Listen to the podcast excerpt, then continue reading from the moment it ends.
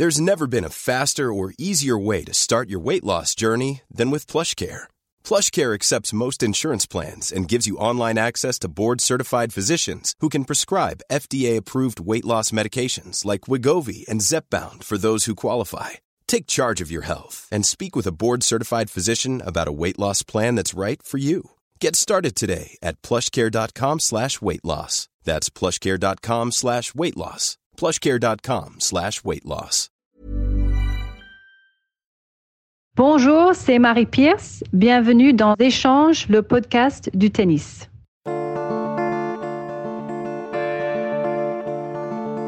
La première fois que je l'ai vue, c'était en 2006 pour l'Open d'Australie. Elle avait besoin d'un sparring partner et par chance, c'était tombé sur moi. Pendant deux semaines, j'avais eu le privilège de côtoyer cette immense championne au plus près. Sa relation avec son père, à Dieu et à Roland Garros qu'elle gagnait il y a 20 ans, on va parler de tout ça bien sûr. Résidente en Floride, nous avons dû enregistrer cet échange par visioconférence, avec les quelques problèmes de son qui vont avec. Je sais que vous ne m'en voudrez pas. Je m'appelle Antoine Beneteau, bienvenue dans Échange. Bonjour Marie Pierce, est-ce qu'on se vous voit ou on se tutoie? Bonjour Antoine, on se tutoie bien sûr avec plaisir. Bon, très bien. Euh, nous enregistrons cette émission 20 ans après ton titre à Roland Garros en 2000. Nous allons bien sûr revenir sur ce titre un peu plus tard, mais je crois que ton histoire de tennis commence à l'âge de 10 ans. Comment Marie Pierce a débuté le tennis Exactement. Oui, déjà, euh, disons, c'est tard déjà. Euh, mais j'ai commencé bah, avec une copine, voilà, à l'école. Euh, une de mes meilleures copines qui jouait très bien au tennis. Et puis, bah, on passait beaucoup de temps ensemble. Soit après l'école, on faisait les devoirs ensemble, ou on passait le week-end ensemble, voilà. Et puis, bah, un jour, euh, je suis allée avec elle après l'école et euh, bah, elle avait un cours de tennis, donc je l'ai suivie au club. Et j'attendais dans le clubhouse, euh, voilà, pour qu'elle termine sa leçon. Et puis, moi, j'étais en train juste de regarder.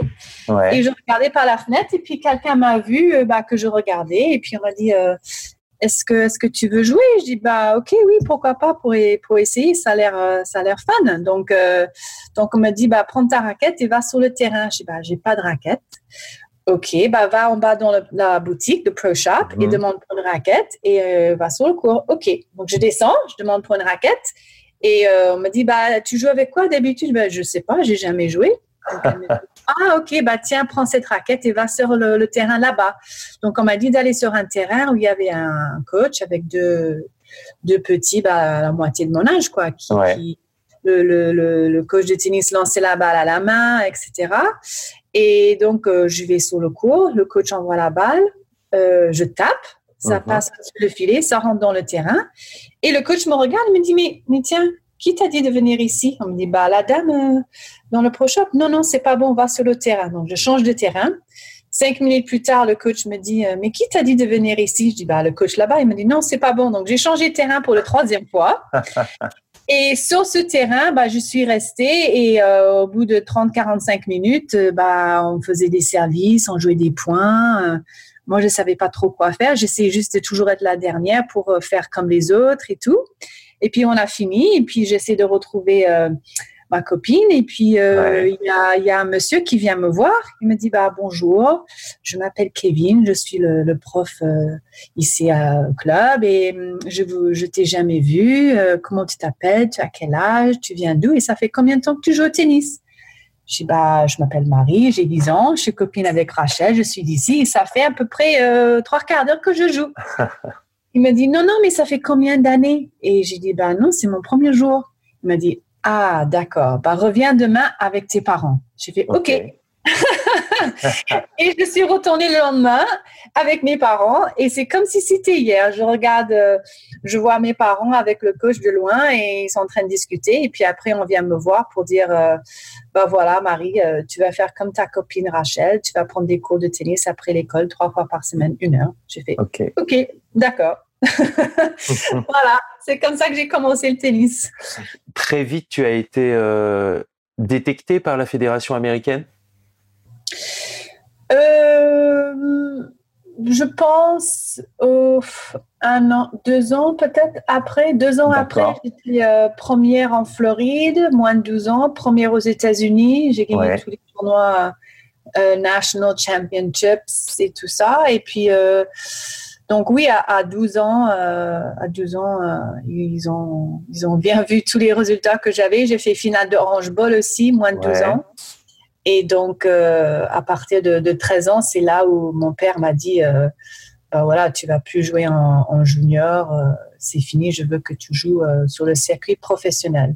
D'accord. Mais à, 13 ans, on peut pas, on est trop jeune, il faut, attendre avoir 14 ans. Tu viens de le dire, ton, ton papa donc te dit est déjà à 13 ans, il a une vision pour toi? Ah bah oui, je crois bien, parce que je pense que le premier jour, le, l'entraîneur a, dû dire à mes parents que bah, votre fille est douée ou je ne sais pas exactement ce qu'il a dit, mais bon, bah, depuis ce jour-là, mon père, il était à, tous mes entraînements. Ouais chaque jour, euh, chaque entraînement, il était là. Et puis même le week-end, euh, il avait acheté un gros panier, il a acheté plein de balles de tennis. Et puis le week-end, il m'emmenait sur des cours euh, municipales et on jouait pendant des heures et des heures et des heures. Il m'envoyait des balles et, c'est impressionnant en fait quand, quand, je pense en arrière ce que mon père a, a fait, c'est quand même extraordinaire. Quelqu'un qui jouait pas au tennis, qui a pas de d'expérience, bah il était là à chaque séance de tennis que j'avais, il écoutait le, le coach de près, il regardait tous les matchs de tennis à la télé, il les enregistrait, il lisait les magazines de tennis chaque mois, il achetait les livres des meilleurs coachs sur technique, sur les exercices, sur tout. Donc, c'est vraiment impressionnant. Et, donc, bien sûr, je pense qu'il avait une vision pour que, bah, il va essayer de créer, euh, créer une championne. D'accord. Est-ce que tu crois que cette passion qu'il a mis justement à se former comme ça en, en, faisant les choses, en fait, il a appris en faisant, parce que j'ai lu un peu qu'il y avait eu des frictions avec tes entourages, avec tes entraîneurs de l'époque et avec ton père. Est-ce que c'est quelque chose que toi tu as ressenti à cet âge-là? Euh, Oui, bien sûr. Euh, depuis très jeune. Donc mon père, euh, il était très compétitif, on va dire. et très tôt, bah, quelques mois après que j'ai commencé le tennis, on m'a dit, bah, tu vas commencer à jouer des matchs, tu vas commencer à, à, jouer des compétitions. Euh, et moi, je, je, je, ne voulais pas. Je ne voulais pas parce que déjà, il fallait que je joue contre ma copine et je voulais pas la, la battre et jouer contre elle. Et euh, je, je, me sentais mal. Donc, euh, mais mon père euh, voulait que je joue, il voulait que je gagne et, et c'était c'était difficile. Et puis avec les autres entraîneurs, par exemple, c'était pas toujours facile, c'était compliqué. Mon père, il ne il laissait pas n'importe qui euh, m'entraîner en fait. Et, euh, et, bien sûr que j'avais des entraîneurs au début, mais ils prenaient de plus en plus de place à m'entraîner ouais. avec avec le temps qui passait. Mhm. Et à 13 ans, euh, voilà, c'est là où mon père a dit, euh, bah, maintenant, euh, on a besoin d'aide. Donc, il a demandé au USTA s'il voulait bien nous aider. Et puis, ils ont dit, oui, si Marie travaille avec une de nos entraîneurs nationaux, et puis, pas de problème. Mais mon père a dit non, c'est moi le coach. et donc, comme mon père, il avait déjà une très mauvaise réputation parce que il criait, il y avait des bagarres avec d'autres parents sur les mhm. tournois, etc. Bah, le USC ne voulait pas que mon père soit mon entraîneur et comme mon père voulait être mon entraîneur, il, a dit non. Donc c'est là où il a demandé à ma maman de contacter la Fédération française de tennis. donc c'est pour cela que tu es venu en France. Et voilà, et donc euh, ils ont dit oui, bien, bien sûr, bien, viens en France. Donc on est parti. Bah, J'avais 13 ans, on est parti, euh, on a déménagé pour la France. Je parlais pas du tout français, quelques mots.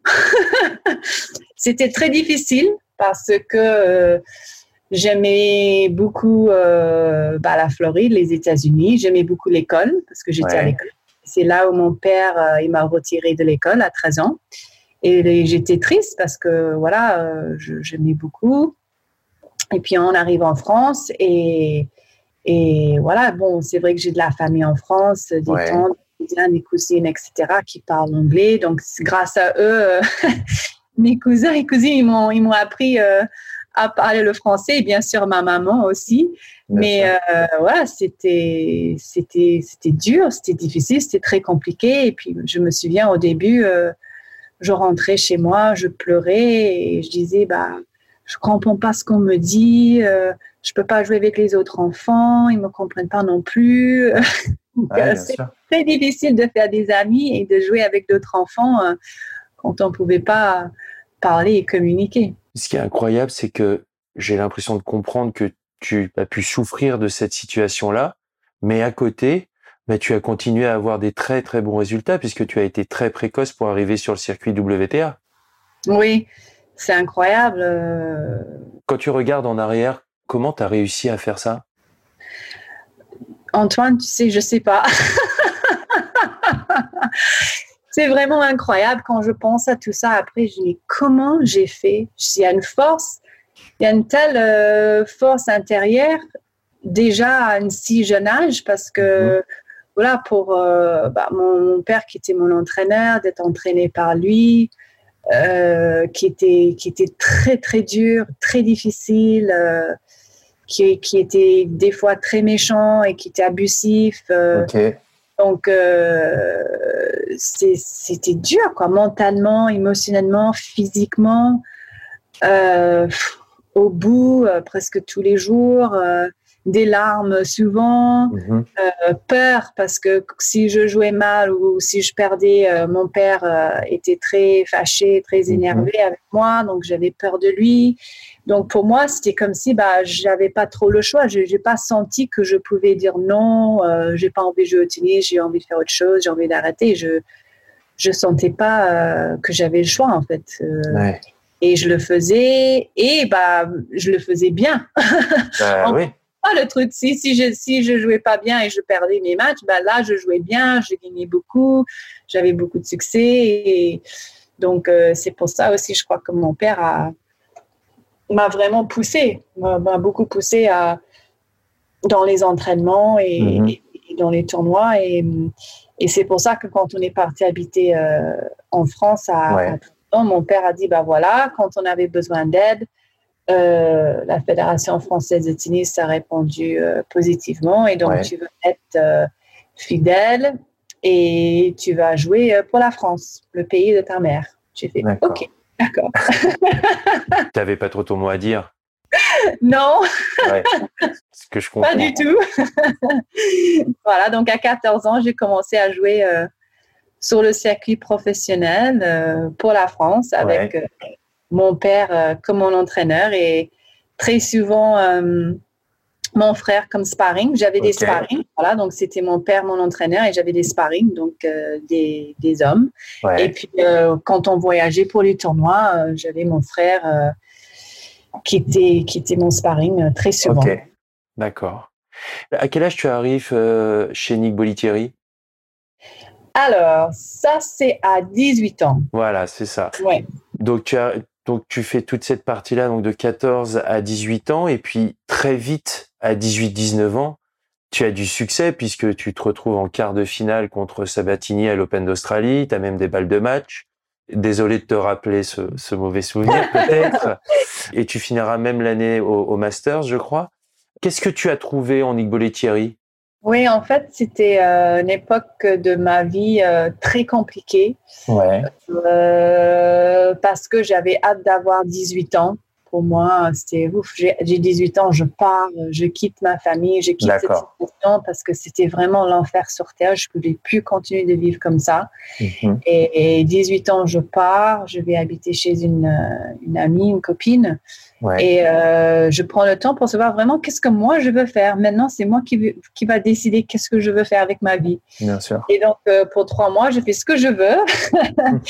Et, euh, et, après trois mois, je fais OK, bah écoute, soit je peux retourner faire mes études parce que j'ai pas encore eu mon bac. OK.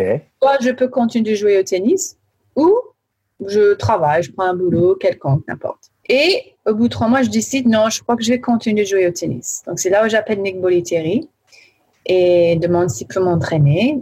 Et euh, il m'a dit oui, viens pour une séance et puis après on verra. OK, je vais. Après, il me dit, OK, c'est bon, on commence. Et euh, moi, j'étais très contente. pour moi, c'était un honneur de travailler avec lui parce qu'il travaillait déjà à l'époque avec toutes les, les champions et championnes. Et donc, pour moi, Nick, c'est devenu presque ouais, comme un deuxième père, si tu veux, parce que je sais que déjà, il est passionné pour le tennis, c'est ce qu'il fait, sa vie est donnée complètement à ça. Et, et je sais qu'il il, comment dire, il est concerné par toi, par ta vie. Sur le plan humain, il était beaucoup plus présent. Voilà, exactement humain. Euh, tu sens que il, est concerné par toi, pour ta vie, par ta vie et aussi pour ton tennis, pas que le tennis. Et donc euh, lui, Nick, il est incroyable. Il a une manière de de retirer le meilleur de toi-même. Et c'est impressionnant parce qu'il arrive à faire ça avec chaque joueur et chaque joueuse. Et tout le monde est différent. Et c'est vraiment un don de, pouvoir, euh, d'être capable en fait de, faire ça. Et, pour moi, l'entraînement avec lui, c'était c'était très intense, c'était de la haute qualité. il retirait toujours la meilleure de, de moi. Et, et j'étais très contente de travailler avec lui. Et ça a mis beaucoup de professionnalisme aussi dans mon tennis. Donc, j'avais un coach de tennis professionnel. J'avais une équipe autour de moi qu'on a mis en place avec un coach qui, qui voyageait avec moi sur les tournois qui était Sven à l'époque, Sven Après, j'avais mon préparateur physique, José Rincon, qui voyageait avec moi mhm. aussi sur les tournois. Et oh, ça se faisait pas en 95 quand j'ai oui. venu l'Australie. Bah, j'avais mon coach de tennis, mon préparateur physique et j'avais Nick. Ce qu'on voit aujourd'hui, euh, mais il y a 20 ans, 25 ans, on ne voyait pas ça. Et puis c'est très mature de ta part parce que tu à cet âge-là, tu n'as que 21 ans. Oui, bah en fait, euh, quand j'ai gagné l'Open de l'Australie 95, j'avais 20 ans en fait. Et, bah c'est ce qu'on avait mis en place, c'est ce que j'avais besoin. Et moi, je voulais faire le meilleur possible et mettre euh, tous les atouts dans mon dans mon coin pour pouvoir essayer d'avoir les meilleurs résultats. Mhm. Et donc, ça a amené beaucoup de, de professionnalisme dans dans mon tennis quand j'ai commencé avec Nick. Tu remportes l'Open d'Australie, donc 1995, sans perdre le moindre set. Tu atteins ton meilleur classement, troisième mondial. Tu devais te sentir très très forte à ce moment-là, à 21 ans. Oui, euh, je me sens euh, très très forte, c'est sûr, euh, physiquement, mentalement, mon jeu, mon tennis. Et puis je sais que, que j'avais beaucoup de, de marge de progression encore aussi. C'est incroyable.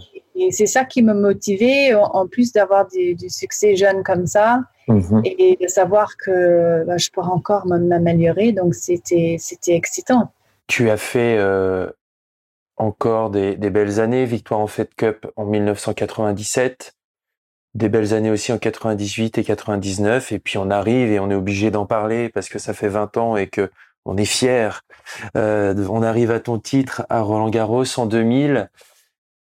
Qu'est-ce que tu ressens 20 ans après, là, aujourd'hui, quand, quand tu te retournes? C'est incroyable, Antoine, euh, de croire que ça fait déjà 20 ans. C'est vrai?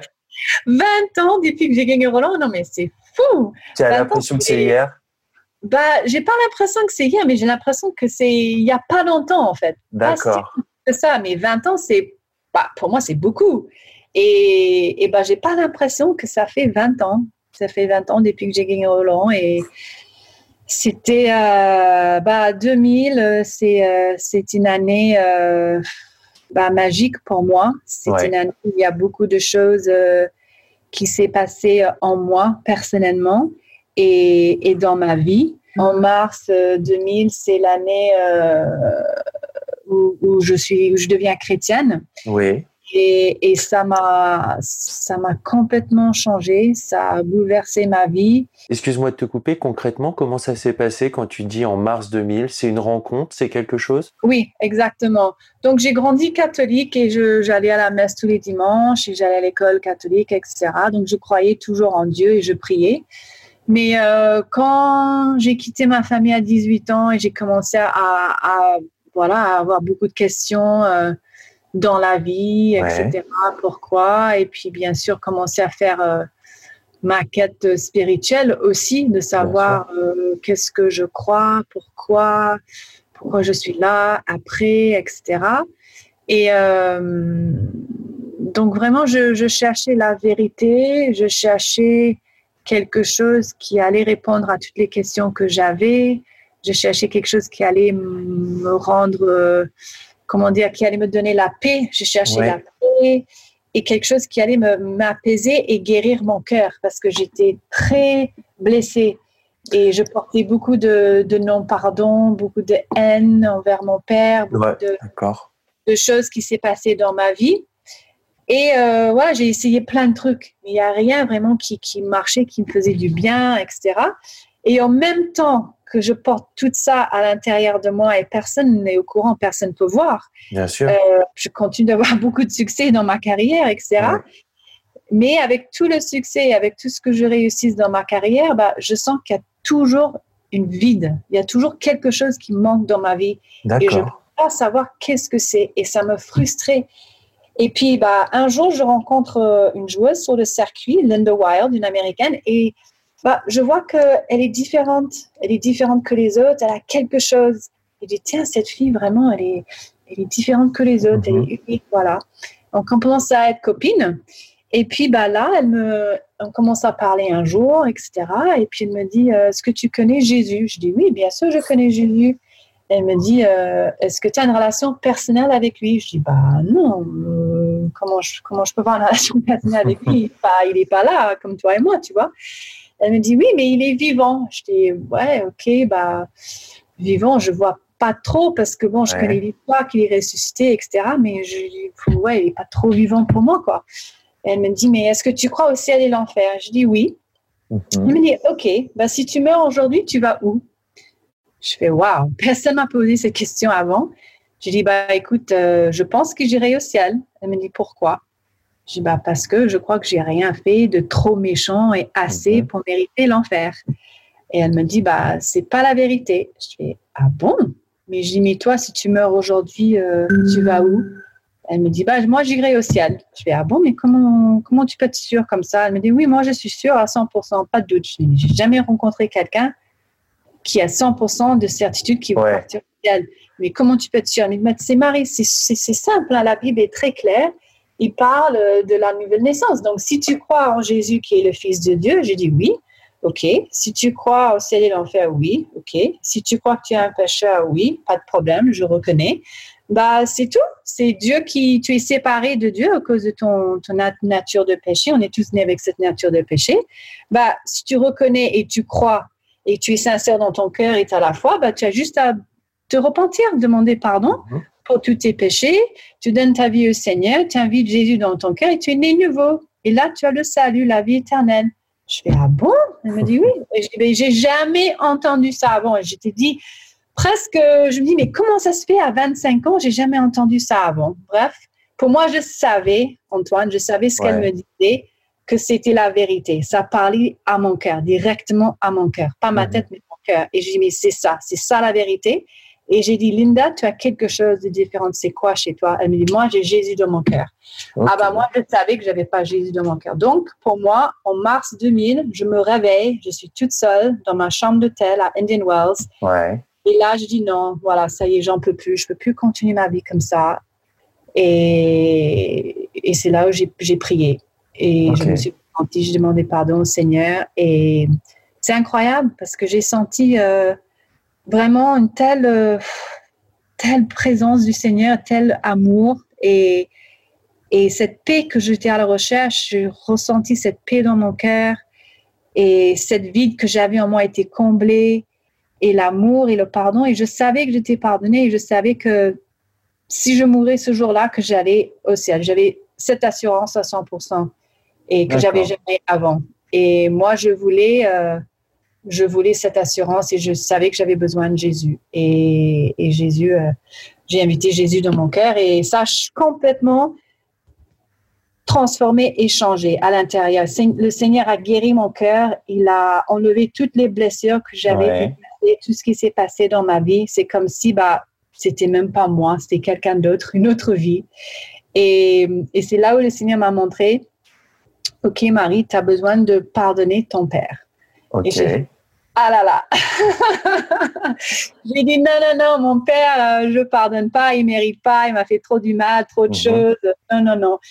Et puis le Seigneur me dit, mais qui tu es pour ne pas pardonner? Moi, je t'ai pardonné de tous tes péchés. Et j'ai fait, oui, Seigneur, c'est vrai. Donc, aide-moi. Et c'était vraiment un miracle pour moi de pardonner mon père. Et après que le Seigneur m'a donné l'amour, l'amour du Seigneur dans mon cœur pour mon père, et que notre relation après été restaurée. Et c'est un miracle, un vrai miracle que je revois mon père, qu'on a une relation et que mon père, euh, il a eu un cancer au vessie en février 2016. Et j'étais avec lui, j'ai pris soin de lui, tous ses rendez-vous médicaux, les, les mhm. opérations, euh, tout ce que tu veux, et euh, tous les traitements. Et après, il, il, est parti en avril 2017. Ok. Et ben, on a eu des moments très, très riches ensemble. Et je suis tellement euh, reconnaissante au Seigneur pour tous ces moments qu'on a pu passer ensemble et comment j'ai pu prendre soin de lui. Et pour moi, c'est une énorme, c'est un énorme témoignage, c'est un énorme miracle que j'avais pour mon père après. Il t'a donné la force de lui pardonner. Est-ce que ton père, lui, quand, quand vous avez recréé un lien, il était désolé? Mais tu sais, c'est intéressant. Beaucoup de gens me demandent ça, mais pendant longtemps, il m'a jamais dit pardon. Hein. Ah. Et, et, et c'est pas grave parce que je l'avais déjà pardonné, mais c'est incroyable parce que je me suis dit, bah, il reconnaît pas. Donc ça me montre que pour lui, il faisait le meilleur, ce que lui, il croyait était le meilleur pour moi. Mais c'est vrai que bah, c'était pas, pas toujours très bien. Mais c'est vrai qu'à la fin, euh, à la fin de sa vie, il, a dit qu'il était désolé pour tout et qu'il reconnaît euh, l'amour que j'ai pour lui et qu'il était tellement reconnaissant euh, de mon, mon cœur et, et mhm. l'amour pour lui et comment je, je prenais soin de, de lui. Je fais juste une petite aparté. Moi, j'ai eu la chance d'être ton sparring partner pour l'Open d'Australie en 2006. Et, et, je me souviens, j'ai le souvenir que tu étais allé euh, à l'église la veille du début du tournoi. Quelle bonne mémoire Mais ça m'avait marqué parce que je me suis, je me suis toujours posé cette question et là aujourd'hui j'ai la chance de pouvoir te la poser. J'ai pu te voir dans ta préparation, dans tes entraînements. J'ai vu l'immense professionnel que, que tu étais. Tu, tu, tu faisais attention à tous les détails. Tu ne laissais rien au hasard. Et, et je me suis toujours posé cette question, comment quelqu'un qui contrôle, qui veut contrôler tout, peut laisser autant de pouvoir à quelqu'un d'autre, même si c'est Dieu Tu vois ce que je veux dire? Oui, oui, oui. ah, c'est une excellente question, ça, j'adore. Bah, tu sais, en fait, euh, pour moi, c'est comme si, euh, quand j'ai rencontré le Seigneur, j'ai compris, OK, maintenant, je vois que c'est le Seigneur qui m'a donné ce talent pour jouer au tennis, c'était le plan de Dieu pour ma vie. Ça, c'était clair. Après, je me suis dit, OK, bah, je veux faire mon meilleur pour le Seigneur et que lui, qui aura toute la gloire et lui revient. Donc, pour moi, je savais que bah, j'avais ma responsabilité à moi de faire tout ce que moi je pouvais le mieux possible. Après, bah, le reste, euh, c'était entre les mains de Dieu. Je sais que moi, je ne peux pas contrôler si je joue bien euh, ou si je peux gagner le match. Je ne peux pas. Je peux juste donner 100% de moi-même et prendre du plaisir sur le terrain. C'est tout ce que je peux contrôler. Voilà. Et dans toutes les différentes choses, bah, comme tu dis, les petits détails, oui, je, j'ai essayé d'aborder mon tennis euh, bah, et de faire le mieux possible. Et c'est dans, moi, j'ai remarqué, c'est dans les moindres de petits détails qui, bah, les petites choses, ça s'ajoute, ça s'ajoute, ça s'ajoute. Et à la fin, ça fait des grandes différences à la fin. Donc, pour moi, euh, j'ai essayé de faire mon mieux possible euh, tout le temps. Hein. Bon, je n'étais pas parfaite, hein, mais on apprend toujours. Mais ouais. Donc, on va revenir à ce, à ce Roland Garros 2000 et donc cet amour euh, pour Dieu qui se matérialise dans ce chapelet qui a fait parler à l'époque euh, quand tu jouais avec pendant Roland Garros. Comment tu t'es senti durant toute cette quinzaine en 2000 Bien, euh, en paix. Ouais. Tranquille, apaisé, en sachant que Dieu était en contrôle de tout et que voilà, euh, si j'allais gagner mes matchs ou le tournoi, bah, mhm. c'était entre les mains du Seigneur, c'est tout. Et moi, je, j'avais mon boulot à faire, euh, de voilà, de, d'aborder le tournoi le mieux possible, de faire tout ce que je sais que je peux faire le mieux possible. Euh, et j'étais très concentrée chaque jour pour chaque match à faire ce qu'il fallait dans les échauffements, les préparations, les soins après les jours de repos, etc. Donc, euh, non, j'étais, j'étais très, j'étais très bien, j'étais très tranquille, mais aussi très concentrée en même temps. Surtout que tu étais, euh, avant le début du tournoi, je crois que tu étais un petit peu blessée à l'épaule. Hein. Oui. avant, avant le tournoi, Roland Garros 2000, c'était trois jours avant, j'étais même pas sûre si j'allais jouer le tournoi en fait. tu te rends compte? J'avais tellement mal, je pouvais même pas lever le bras. je sais comment je vais faire, je sais pas et et pas des bons résultats non plus. Hein. Quand on regarde le tournoi avant en Espagne, je crois que j'ai perdu le premier tour, euh, une joueuse qui n'était pas très bien classée ou moins bien classée que moi, ça c'est sûr. Bah, heureusement que j'avais euh, le docteur Montalvon et toute l'équipe autour avec euh, le staff, le kiné, l'ostéo et tout le monde qui m'a qui m'a bien soigné, qui m'a aidé de, de pouvoir jouer ce Roland Garros 2000 et puis il y avait beaucoup de soins tous les jours.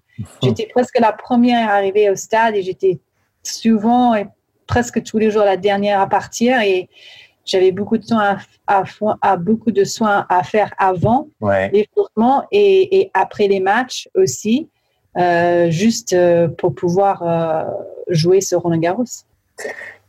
Quel souvenir tu gardes de, de ce lien avec le public en 2000, le public français? Ah, c'est fort, c'est fort, c'est beau, c'est magique, c'est puissant. Euh, c'est vraiment quelque chose de, de particulier qu'on ne peut pas. C'est très, très dur de décrire dans des mots. Euh, parce que c'est tellement d'émotions et c'est tellement fort. Et c'est quelque chose que moi j'ai senti que quand je suis allée sur le cours, Mm Roland Garros sur le terrain, bah, quand j'arrivais sur le terrain et tout le public, ouais, bah, c'est comme si j'arrive et voilà, on est ensemble. Maintenant, c'est pas juste Marie qui est sur le terrain et qui joue son match. Non, non, c'est on est là, on est tous là, on est ensemble et euh, on fait ça ensemble. Voilà, donc c'était, euh, je joue le match, mais le public est là, ils sont avec moi, ils m'aident, ils me soutiennent. Et euh, bah, le public et mes fans, ils ont un grand part aussi dedans cette victoire de Roland Garros. Donc, ils m'ont énormément aidé, soutenu. Et il suffit juste des fois juste d'une seule parole hein, de quelqu'un dans la foule qui crie et puis ça te fait du bien, ça te booste, ça te relève et ça t'encourage. Donc, euh, c'est une force en plus, c'est sûr. Après ce titre en, 2000 à Roland Garros, euh, la saison 2001, tu te blesses. J'ai regardé, tu ne reviendras vraiment qu'au plus haut niveau. Quand, je parle du plus haut niveau, c'est le niveau que tu avais déjà atteint qu'en 2005, vraiment. Ah là là, c'était tellement difficile parce que j'étais blessée au dos j'ai une hernie discale et une, hernie euh, disque protrusion, donc deux disques. et j'ai eu très mal et pendant sept mois, j'étais arrêtée et bah, j'ai tout perdu, quoi, physiquement. Et puis, ah j'étais complètement hors forme et j'ai essayé de revenir, mais ça a pris beaucoup de temps. Et finalement, quand j'ai changé mon équipe en 2004 et que j'ai commencé à, travailler avec Xavier Moreau comme ouais. physique et son équipe, et puis avec mon frère comme mon entraîneur, parce que j'avais mon frère que deux fois dans ma carrière en 2000 et puis après en 2005, donc ça, ça montre que bah, j'ai eu mes meilleures années avec mon frère. Mm-hmm. Euh, bah, c'est en 2004, c'était juste après Roland que j'ai changé mon équipe et j'ai commencé à travailler avec Xavier et mon frère David et euh, bah, on a bossé. Ouais. Ah, on a bossé pendant, pendant 12 mois, voilà, parce que après, euh, 12 mois après, bah, j'ai les fruits de tout ce travail. J'ai travaillé avec une nutritionniste, euh, diététicienne, euh, mhm. tout, tout, tout pour mettre tout en place et euh, pour perdre du poids, pour me remettre en forme physiquement, pour travailler mon jeu. Et puis, bah voilà, un an après, il parle que j'ai euh, les fruits de, tout ce travail-là et, et c'était tellement bon parce que euh, ah oui parce qu'après en 2005 j'arrive à Roland et et j'ai 30 ans mhm. et, je sais qu'il y a des gens qui parlaient qui disaient que ben voilà euh, Marie Pierce elle est finie elle a 30 ans pourquoi je tennis c'est bon elle a déjà gagné Roland il faut qu'elle arrête quoi elle a plus de résultats et même avant, Roland, juste la semaine avant, je suis au CNE, je m'entraîne. Et suis dans la salle de gym, un appareil euh, de muscu. Il y a un monsieur qui rentre, je crois que c'était un coach, et il dit Ah, tiens, Marie, t'es là Je fais Oui. il dit Mais qu'est-ce que tu fais là? Je, bah, je m'entraîne. Et il rigole très fort, très haut. Ah, ok, ha, ha, ha, ha, mais pourquoi? Qu'est-ce que tu fais? Et là, il vient vers moi Et je le regarde. Et là, j'ai compris tout de suite, là, un peu qu'il voulait me dire. Et j'ai dit, euh, bah, je m'entraîne. Il y a, il y a Roland Garros la semaine prochaine.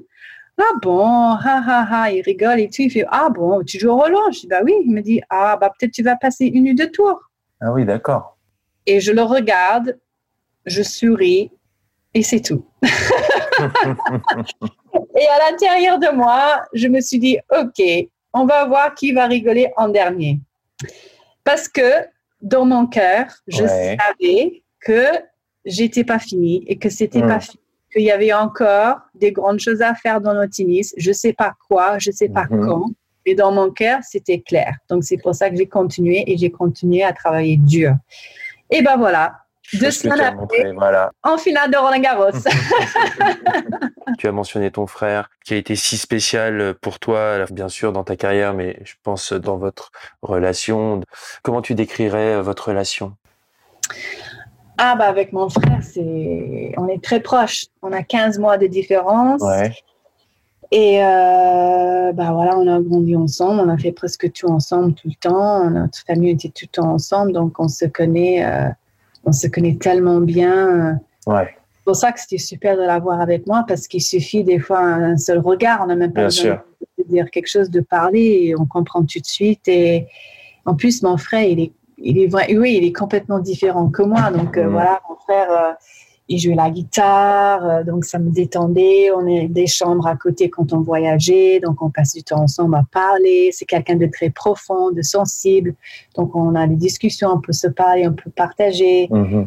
Euh, d'être sur le circuit, on se sent souvent très seul et c'est difficile. Donc j'avais quelqu'un pour euh, voilà être avec moi, pour passer du temps, pour aller dîner, se promener, balader, faire des choses ensemble. Bien sûr. Et puis quelqu'un de très très très très très drôle. Donc il me faisait rire tous les jours. et, euh, et, ça me faisait beaucoup de bien, ça me détendait aussi. Et même pendant les matchs, des fois, je stressais ou quoi, et puis je regarde mon frère et puis fait juste une simple geste, euh, voilà, et puis ça me, ça, me, ça me détend, ça me fait du bien, ça me fait sourire. Donc euh, voilà. J'ai travaillé deux ans avec mon frère et je retrouve beaucoup de choses de ce que tu dis. Je vois très bien ce que tu veux dire. Je reviens donc à cette année 2005, au final à Roland Garros, finale à l'US Open, et puis qui finit avec, euh, je, crois, un chef-d'œuvre que vous livrez en finale du Masters avec Amélie Mauresmo. Euh, j'ai regardé les, images de, ce match. Quel niveau, quel, souvenir tu en gardes? De ce final de Masters Oui, bah vraiment, c'était vraiment incroyable parce que euh, Amélie et moi on travaillait tous les deux avec Xavier Moreau comme préparateur il était là à Los Angeles. Ils s'entraînaient nous deux. Et puis, euh, et puis avec Amélie, bah, on, a, on a une super relation. On très bien. Il y a beaucoup de respect, etc. Et, euh, et en fait, je l'ai joué parce qu'on était dans le même groupe. Bien sûr, dans la poule. Et moi, j'ai gagné tous mes matchs. Donc, en fait, j'ai battu Amélie mm-hmm. dans la euh, poule. Et puis après, bon, on est toutes les deux en, demi, on gagne nos demi, et puis je la retrouve en finale. Je fais, oh là là, non Oh là là, il faut, il faut que je la rejoue et tout. Je dis, parce que c'est difficile mentalement euh, de, de, rejouer quelqu'un que tu as il n'y a que deux jours. Et dans le même tournoi, ça se fait jamais dans un tournoi dans l'année. Donc j'ai ah là là, c'est dur quoi. Et puis euh, et puis oui, c'était c'était un grand match. Ce jour-là, je me souviens très bien.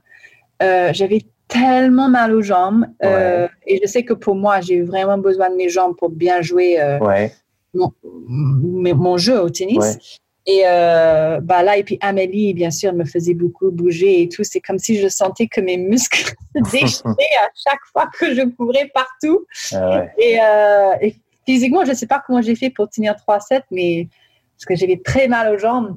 Euh, oui, je suis déçue que j'ai perdu. Bien sûr, j'aurais aimé gagner ce match. Et puis, comme je l'ai battu il y a deux jours, donc je Bien me sûr. si j'étais un petit peu mieux physiquement, si j'avais mes jambes, euh, bah, j'aurais pu euh, peut-être euh, gagner ce match. Mm-hmm. mais voilà, bon, ça s'est passé comme ça, déçu de, l'avoir perdu. Mais après, à la fin, je vois que c'est Amélie et, et, puis bah, elle mérite et je suis contente pour elle. Et je crois que ce match, elle a dit après que ça fait un déclic pour elle. Euh, ça lui a donné beaucoup de, confiance et voilà. Je conseille vraiment euh, aux gens foot tennis qui peuvent écouter euh, notre podcast d'aller voir euh, des images de ce match. Ça joue vraiment très très très bien. Est-ce que tu avais des rivales? Est-ce que par exemple Amélie Mauresmo, tu la considérerais comme une rivale, même s'il y a de l'amitié hein? Non, pas, pas, pas vraiment avec Amélie. Tu en avais d'autres? Ah, bah, mon meilleur classement, c'était troisième mondial. Ouais. Euh, et dans ma carrière, j'ai pu battre tous les numéros 1 mm-hmm. que j'ai joué au moins une fois. Euh, il y avait des joueuses qui étaient plus dures pour moi de, de battre. Euh, Comme qui? Pouf, il y avait Davenport, il y avait Sharapova, même si, même, si tu, les as toutes battues. Hein. Oui, mais c'était des joueuses, euh, bah, des fois c'est moi qui gagnais, des fois c'était l'autre. Euh, voilà, c'était des, des, matchs accrochés par exemple. bien sûr avec, euh, avec Justine, avec Ingis. Uh-huh. Euh, il y avait, il y avait plusieurs euh, joueuses où j'ai trouvé que bah, ça dépend de l'époque en fait que j'ai joué. Moi j'ai commencé, il y avait Graf et Sabatini Navratilova. Tu, tu, tu m'enlèves ma prochaine question. Je te jure que c'est ça. Tu as vécu la fin de la génération Navratilova, Sabatini, Graf et tu as assisté à l'éclosion des Ingis, Williams, Lichter, Sénin. Et eh ben voilà. Voilà. Exactement.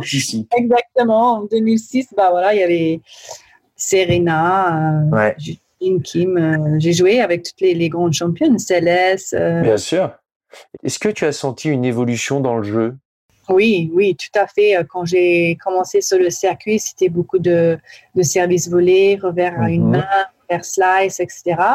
Et puis, de plus en plus, le jeu commençait à changer avec Céleste qui frappait fort, les deux mains, les deux côtés. Ouais. Jennifer Capriati qui arrive, fort du fond, Davenport, Sharapova, voilà, tous ces jeux commencent à venir où ça frappe très fort du fond du cours. Et, euh, et puis euh, bah, après, on finit euh, à la fin avec plus ce style de jeu où ça joue très fort du fond. Et puis après, les services qui commencent à s'améliorer et ça fait vraiment une arme dans le jeu, comme ouais, etc. Mais d'ailleurs, tu parlais de ces styles de jeu qui, qui, ont, qui ont émergé, mais toi, j'ai posé un peu les questions autour de moi. Tu frappais très fort des deux côtés aussi. Alors tu as évolué après vers la fin de ta carrière où tu as mis un peu plus de mains, tu as mis un peu plus de lift, tu prenais euh, des volets liftés, mais tu étais une, une cogneuse. Oui, exactement. Comme euh, il y a une, une américaine qui consulte à la télé, Mary Carrillo. Elle a uh-huh. pris ça Big Babe Tennis. Donc euh, voilà que je, que je frappais euh, très très fort. Et puis euh, j'ai fait une interview l'autre jour avec, je crois que c'était Renee Stubbs, et, une ancienne joueuse australienne, et elle me dit que on lui a dit que je frappais plus fort que Serena. Alors moi, je dis ah bon? Parce que pour moi, c'est Serena qui frappait le plus fort, et j'ai joué contre Serena, donc je sais ce que c'est. Et pour me dire ça, bah, c'est des joueuses qui ont joué Serena et moi. Et bah, pour dire que j'ai frappé plus, fort qu'elle, bah, ça va très vite. je, n'ai jamais joué avec Serena, mais j'ai déjà joué avec toi et je peux témoigner, effectivement, ça va très vite. Merci. Mais c'est quelque chose que mon frère m'a aidé dans mon jeu à, intégrer euh, voilà, le petit cours croisé. Euh, etc. Parce que mon frère, c'était un gaucher euh, qui jouait avec beaucoup de mains, etc. Mhm. Donc, ça m'a, aidé dans mon jeu, dans mon tennis, parce que les filles, ils attendaient que ça, que je frappe fort, fort, fort. Bien sûr. Mais euh, après que je change le rythme ou que je fais des tours courts croisés, bah, ça ouvre tout le terrain derrière après. Et, c'est ça qui m'a aidé à gagner Roland Garros, en fait. Bien sûr. Justement, moi, c'est, euh, il y a quelque chose de frappant chez toi. C'est cette douceur que tu dégages naturellement. Et puis, de l'autre côté, il y avait cette joueuse avec euh, la violence de ses frappes. Euh, comment on, peut expliquer une dualité comme ça?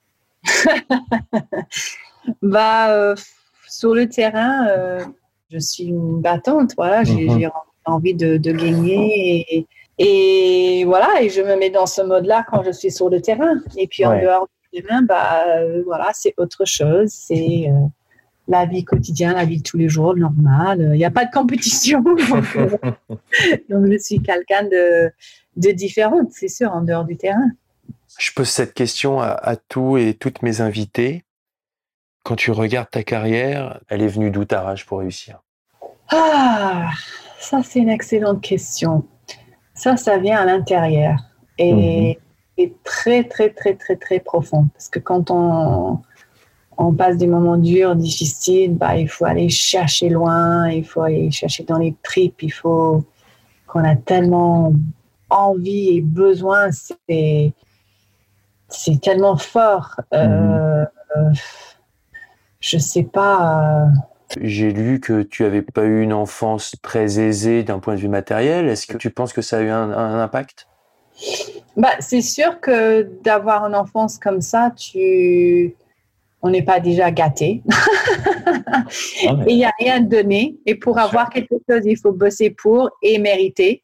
Et mhm. on sait vraiment la valeur des choses quand on a quelque chose et quand on l'a, on prend soin et on est reconnaissant. Euh, oui, et puis on, il faut, il faut, il faut travailler pour. Il n'y a rien, il y a rien qui vient, il y a rien qui vient facilement. Ça, c'est sûr. Tu n'as jamais vraiment annoncé ta retraite. Est-ce que c'est dur pour une joueuse de tennis de choisir sa sortie? C'est intéressant parce que je me suis dit, euh, oui, à 30 ans, euh, je vais prendre ma retraite, euh, je vais me marier, je vais avoir des enfants, etc. Mm-hmm. Mais à 30 ans, je jouais toujours, même à 31, je jouais très bien, je me sens très en forme. Et bah, là où c'est là où je me blesse. Exactement. Et bah ça, c'était pas prévu, c'était pas dans les plans ça. Donc ma carrière s'est arrêtée, euh, s'est arrêtée comme ça sur euh, sur un terrain de tennis en tournoi à Linz en Autriche, euh, en match contre Vera Zvonareva et et d'une seconde à l'autre, bah, je suis sur le court en train de jouer un match et puis de l'autre seconde, bah, je suis euh, à l'hôpital en train de faire des IRM, de savoir qu'est-ce que j'ai fait au genou. Mhm. Et, et on m'a dit qu'après, si je veux rejouer, j'ai besoin de me faire opérer. Donc, OK, je me fais opérer et je fais les soins, pardon, la, rééducation. Ouais. Et on m'a dit, euh, d'ici 4 à 6 mois, tu seras de retour euh, sur les terrains, mais six mois après, euh, même pas capable de, d'étendre ma jambe complètement normalement. Ah Je me pas normalement, j'ai toujours mal. Et ça a duré pendant deux ans, personne ne comprenait. Donc, euh, je me suis dit, OK, bah, pas de problème. Je sais que ma vie est entre les mains du Seigneur, qu'il est en contrôle de tout et que si c'était la volonté du Seigneur que je rejoue, bah, je serais déjà. Mhm. Donc, il a autre chose pour moi. Donc, je dis, OK, qu'est-ce que tu as, Seigneur, pour moi maintenant? Et bah, c'était euh, de faire de l'école biblique, euh, quelque chose que je voulais toujours faire. Et et ben, je suis partie euh, à l'île Maurice parce que j'ai découvert une église là-bas qui correspondait exactement à ce que à ce que je crois et ce que je voulais vivre. Donc, je suis partie là-bas en 2008 pour faire euh, l'école biblique et, et, autre chose. Et donc, c'était pas c'était pas comme si c'est moi qui ai décidé maintenant, ok, j'arrête ma carrière. Et ça s'est passé comme ça. Et euh, et puis moi, j'ai accepté et puis euh, j'ai commencé à, à, faire autre chose. Voilà. J'imagine que ça peut être quelque chose de difficile d'annoncer sa retraite. Et moi, j'ai jamais annoncé en fait parce que je me suis dit, euh, bah peut-être un jour j'aurai plus mal au genou et quand j'aurai plus mal au genou, peut-être j'aurais aimé revenir. Donc c'est pour ça que j'ai jamais annoncé. et donc, euh, c'est quoi la vie de Marie Pierce en ce moment? Bah, depuis ça, euh, c'était euh, très euh, impliqué dans, dans l'Église et j'avais envie de faire aussi des voyages en Afrique, des voyages missionnaires et mhm. c'était pas mal et ça m'a c'était très intéressant, très enrichissant. J'ai entraîné aussi pendant ouais. entraîné, j'ai découvert ça et j'aime beaucoup ça. Ça te tente? Bah, J'aime être sur le terrain, j'aime j'aime transmettre, j'aime donner. Je vois que tout ce que j'ai vécu dans, dans, ma carrière, euh, depuis toute petite jusqu'à mes titres de grand chelem, j'ai vécu tellement de choses, j'ai appris tellement de choses que ça peut aider à apporter à, à, quelqu'un d'autre et les aider dans, dans, leur carrière. Et je vois que, que quand euh, ça fait une différence et on voit que ça les aide et progressent, c'est très euh, satisfaisant. Donc, moi, j'aime, beaucoup plus le rôle de, de advisor ou. Parce de conseiller, oui. Voilà, de conseiller. Parce que j'aime de moins en moins voyager, en fait, tu vois. D'accord. J'ai, aussi commenté à la télé. Ouais. Pendant quelques années, ça m'a plu, mais encore une fois, le style de vie. Voilà. Oui, bien sûr. Voyager, les chambres d'hôtel, faire les valises, les Bien avions. sûr. Non, j'ai commencé à être fatiguée de ça. Pour revenir sur le rôle de conseiller, est-ce que euh, conseiller une Caroline Garcia, une Christina Mladenovic, c'est quelque chose qui pourrait te plaire? C'est possible parce que moi, j'ai envie de, comme j'ai dit, de, de, de donner, de transmettre. Et en fait, il- tu vois, c'est, il, faut, il faut voir. Il faut, il faut voir, il faut parler, il faut, il faut euh, entendre, écouter la joueuse ou le joueur, savoir exactement où ils sont dans leur carrière, qu'est-ce Ouais. qu'ils ont envie de faire, si, euh, si c'est un bon fit, si ça fait une différence. Parce que moi, je sens que voilà, dans ma carrière, j'ai gagné des grands chelems, j'ai gagné Roland, et je sens que je peux euh, aider euh, les joueurs ou les joueuses qui, qui a ce but-là, qui ont envie de gagner des grands chelems. tu Bien vois. sûr. Je trouve, euh, je trouve que c'est ça qui est, qui est excitant, tu vois. Tu as gagné la Fed Cup, tu as fait deux finales au Masters, enfin, il y a un palmarès, c'est euh, c'est impressionnant. Exact. exact. Si euh, j'ai une dernière question, qu'est-ce que le tennis t'a appris dans la vie? Oh là là, beaucoup de choses. ça, c'est une Si tu- excellente question. Si tu devais euh, le résumer ou pas le résumer, tu fais ce que tu veux. Bah, le tennis, ça m'a appris euh, beaucoup de choses. Ça m'a appris euh, d'être organisé, euh, d'être à l'heure, de respecter les autres, euh, de travailler dur, de savoir qu'il n'y a rien qui arrive dans la vie sans travailler, Ouais. Euh, euh, de savoir que le dépassement de soi-même.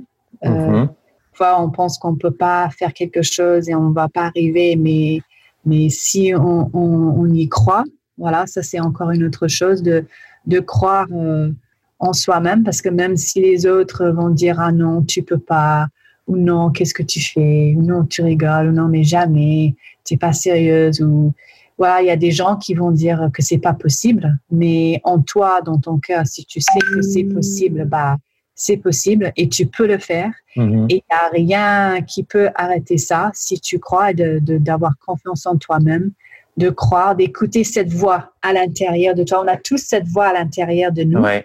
Et il faut l'écouter et il faut le croire parce que c'est la vérité. Et aussi d'avoir les bonnes personnes dans sa vie, les bonnes personnes dans, voilà, dans notre vie. C'est très important d'avoir euh, l'équipe, l'équipe Mhm. avec, avec qui j'ai travaillé. C'était des gens qui, qui, euh, qui étaient sincères, qui étaient honnêtes, qui voulaient le meilleur pour moi-même. Parce que c'est vrai que de, malheureusement, euh, ça arrive qu'il y a des gens qui, qui essaient de, de prendre avantage ou que, voilà, ils- peut-être ils sont malhonnêtes ou on ne peut pas les faire confiance. Donc, on apprend aussi à, encore une fois, écouter cette voix à l'intérieur et, et c'est important, les gens avec qui on a dans notre vie, euh, privée et professionnelle. Euh, et c'est très important d'avoir les bonnes personnes qui va nous, nous aider à atteindre nos, nos buts et, et nos rêves. Mhm. Et, et- et que, voilà, peut-être le, le mot de la fin, c'est euh, que c'est important de rêver. Quoi. Mon, mon rêve dans le tennis, c'était de gagner Roland Garros. Et c'est ça qui m'aidait chaque jour, me motiver, parce que c'est vrai qu'on a des jours où on n'a pas envie, où on est fatigué, Ouais.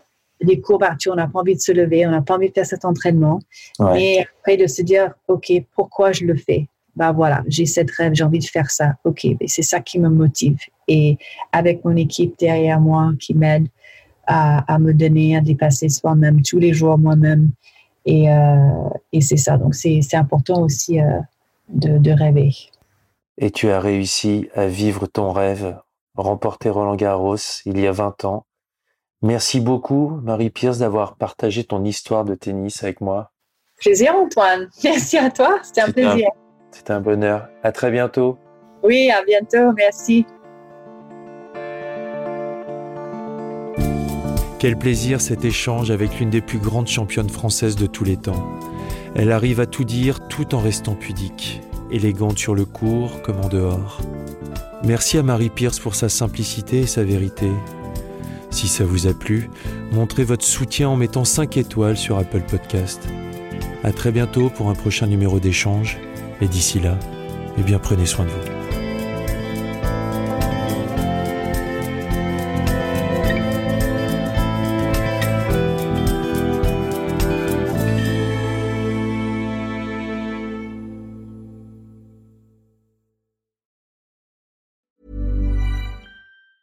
Planning for your next trip? Elevate your travel style with Quince. Quince has all the jet setting essentials you'll want for your next getaway, like European linen, premium luggage options, buttery soft Italian leather bags, and so much more. And is all priced at 50 to 80% less than similar brands. Plus, Quince only works with factories that use safe and ethical manufacturing practices. Pack your bags with high-quality essentials you'll be wearing for vacations to come with Quince. Go to quince.com slash pack for free shipping and 365-day returns.